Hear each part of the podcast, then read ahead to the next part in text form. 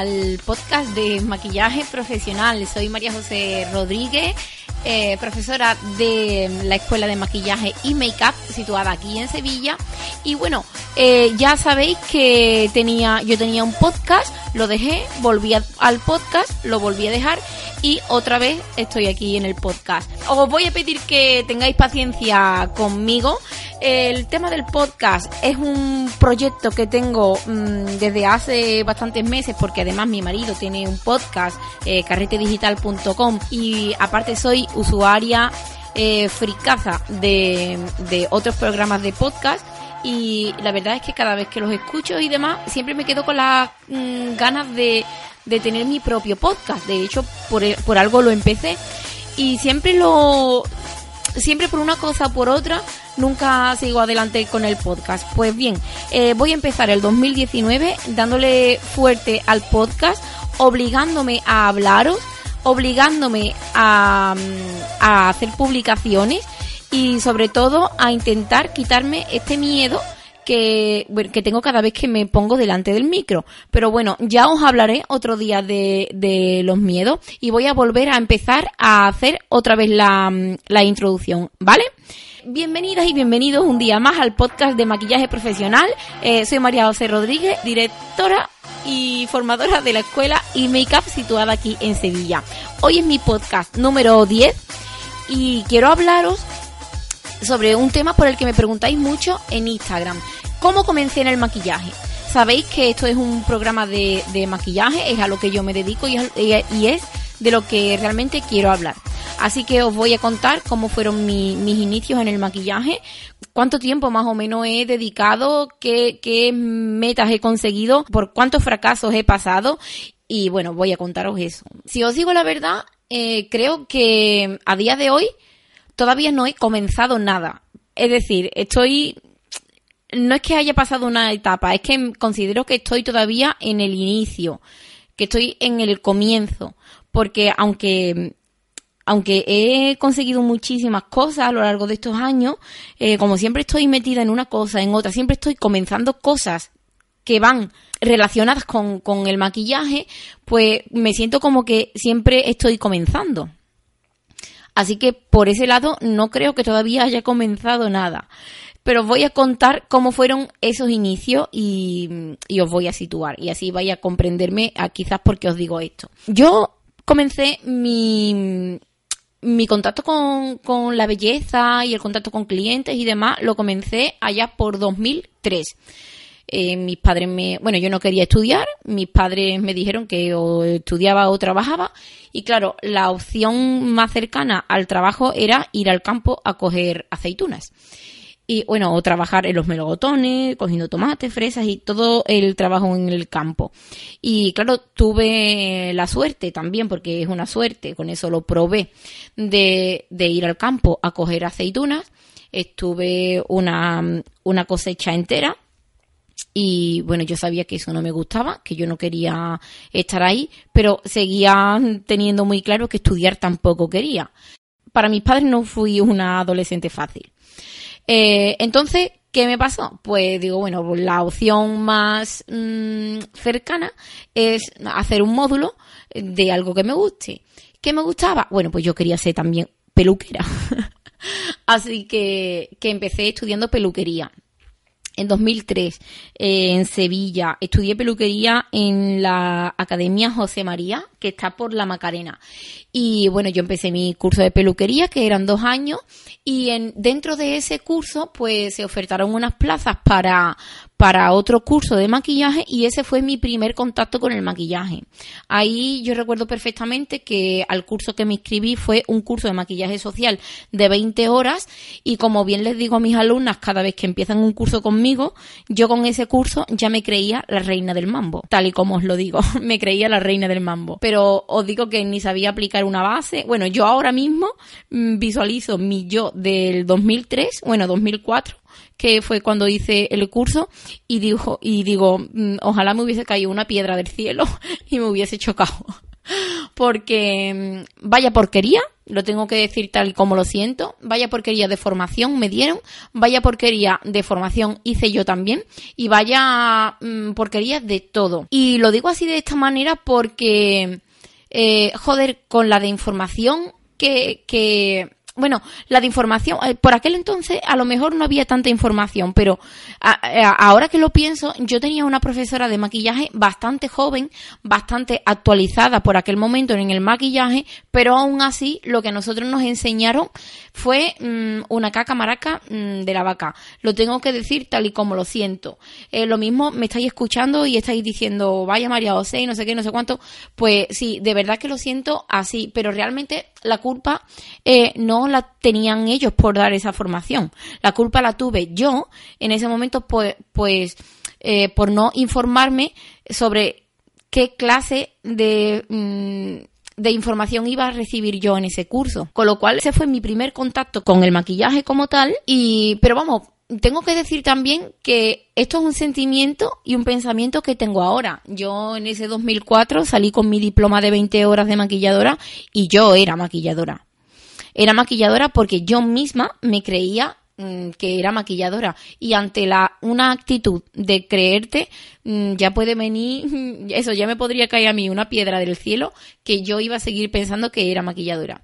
Y bendita suerte y bendito momento en el que yo seguí pensando que era maquilladora porque creo que ese momento en el que yo me empecé a creer maquilladora fue el inicio de un camino que todavía no ha terminado. Así que eh, ese fue mi primer contacto. Si os digo la verdad, yo nunca he querido ser maquilladora. Eh, yo hice peluquería porque no quería estudiar.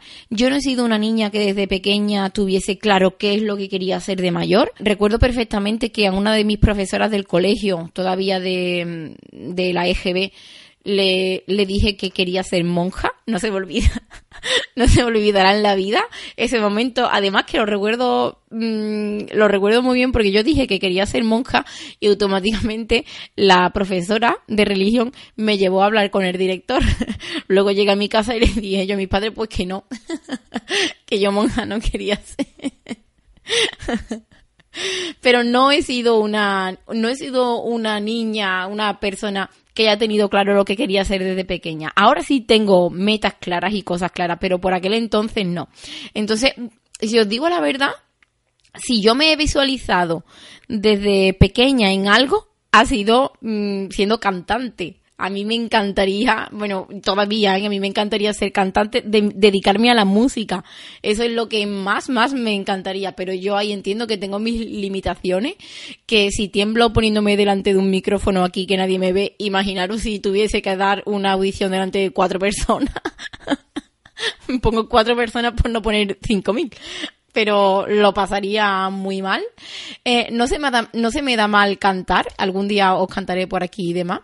Eh, bueno, de hecho mis hermanos, mm, bueno, en mi casa todo el mundo mm, canturrea y hace palmas y todo el mundo se le da bien. Yo me incluyo, pero ese es mi yo profesional frustrado. Me encantaría dedicarme, bueno, me encantaría ser una Shakira, una mm, Beyoncé. Bueno, no me enrollo más. El primer contacto que tuve pues fue en ese curso de 2004 cuando hice el curso de maquillaje.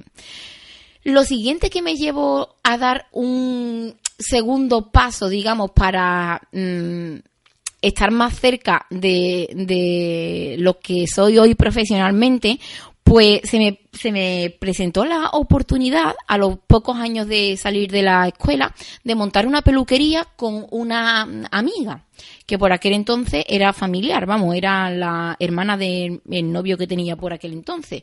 Entonces ella era peluquera también y me propuso montar una peluquería.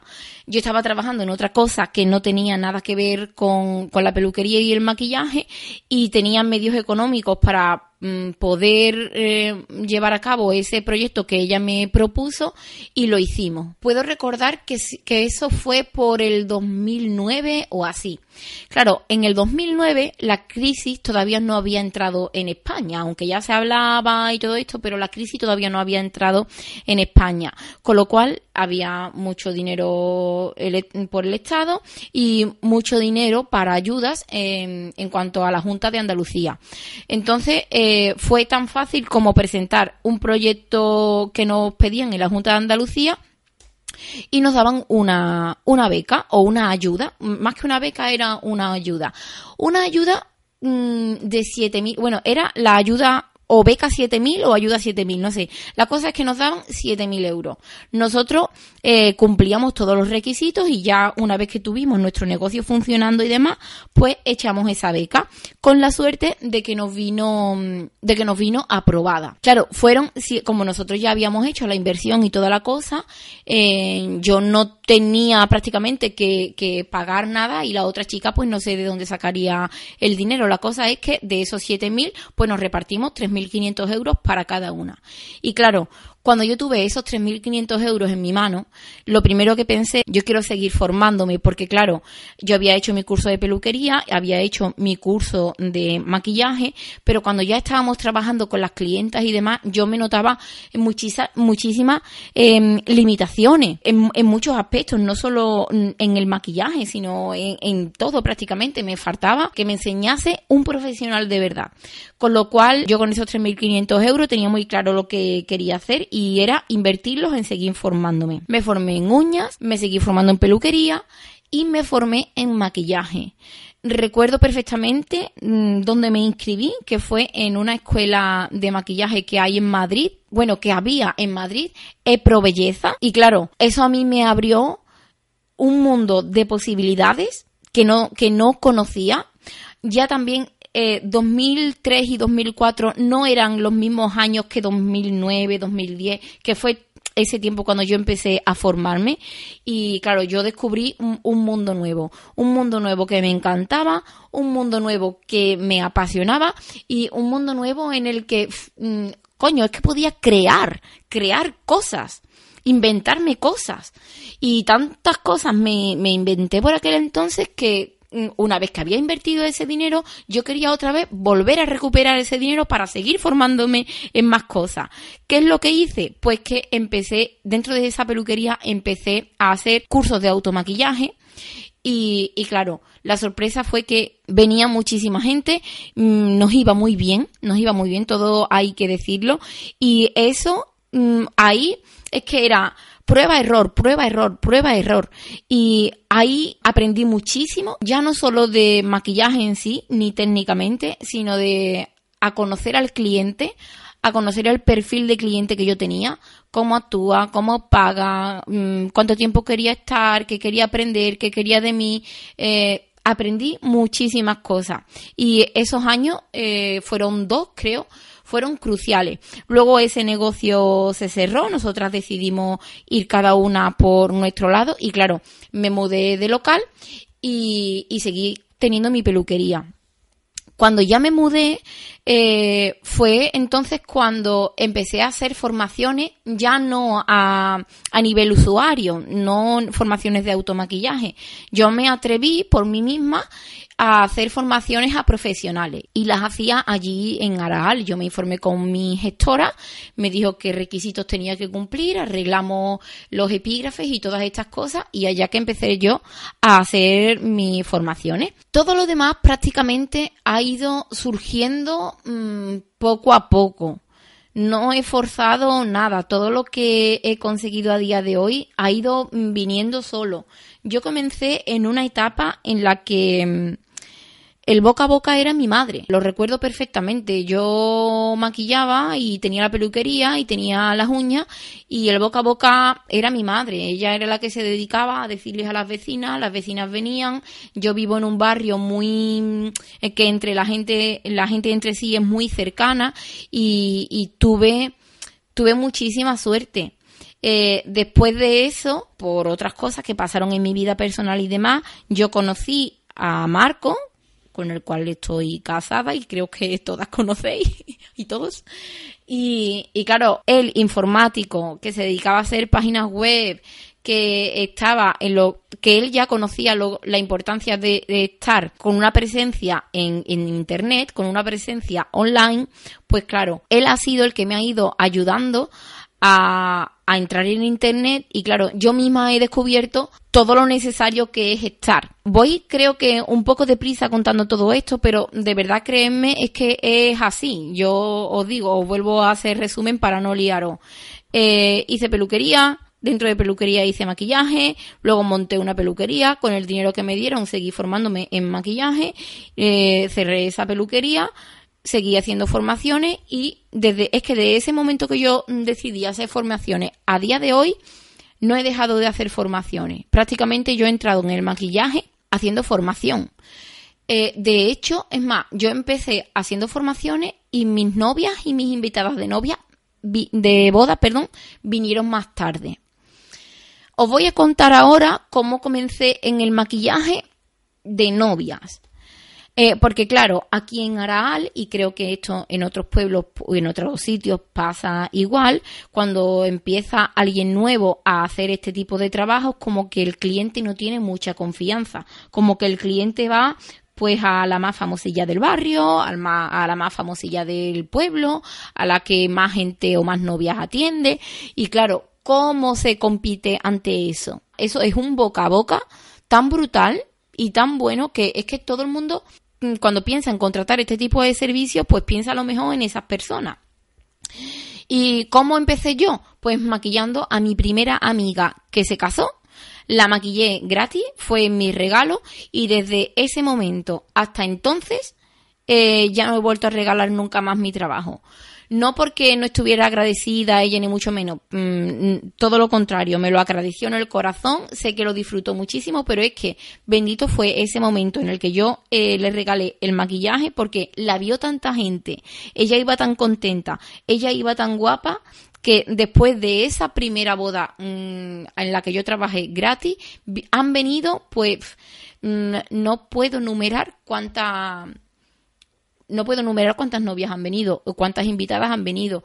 A mí me ha ayudado muchísimo el estar compartiendo mis trabajos en Facebook. Me ha ayudado muchísimo a, hacer eh, colaboraciones con otros comerciantes de aquí de Araal, que si pasarelas, que si para la feria, que si para el carnaval. Yo en todo eso me he movido mucho. Así que básicamente es de esa manera como yo he comenzado en el maquillaje. Esos han sido mis inicios. Si os pudiese dar algún consejo, que trabajéis, que trabajéis, que trabajéis y que por supuesto no trabajar en vano, trabajar en cosas que a vosotros os llenen primero y después compartir ese trabajo, porque compartiendo es como los demás saben y se enteran de que estamos ahí de que damos ese servicio, que son esas las palabras, de que estamos ahí y damos este servicio.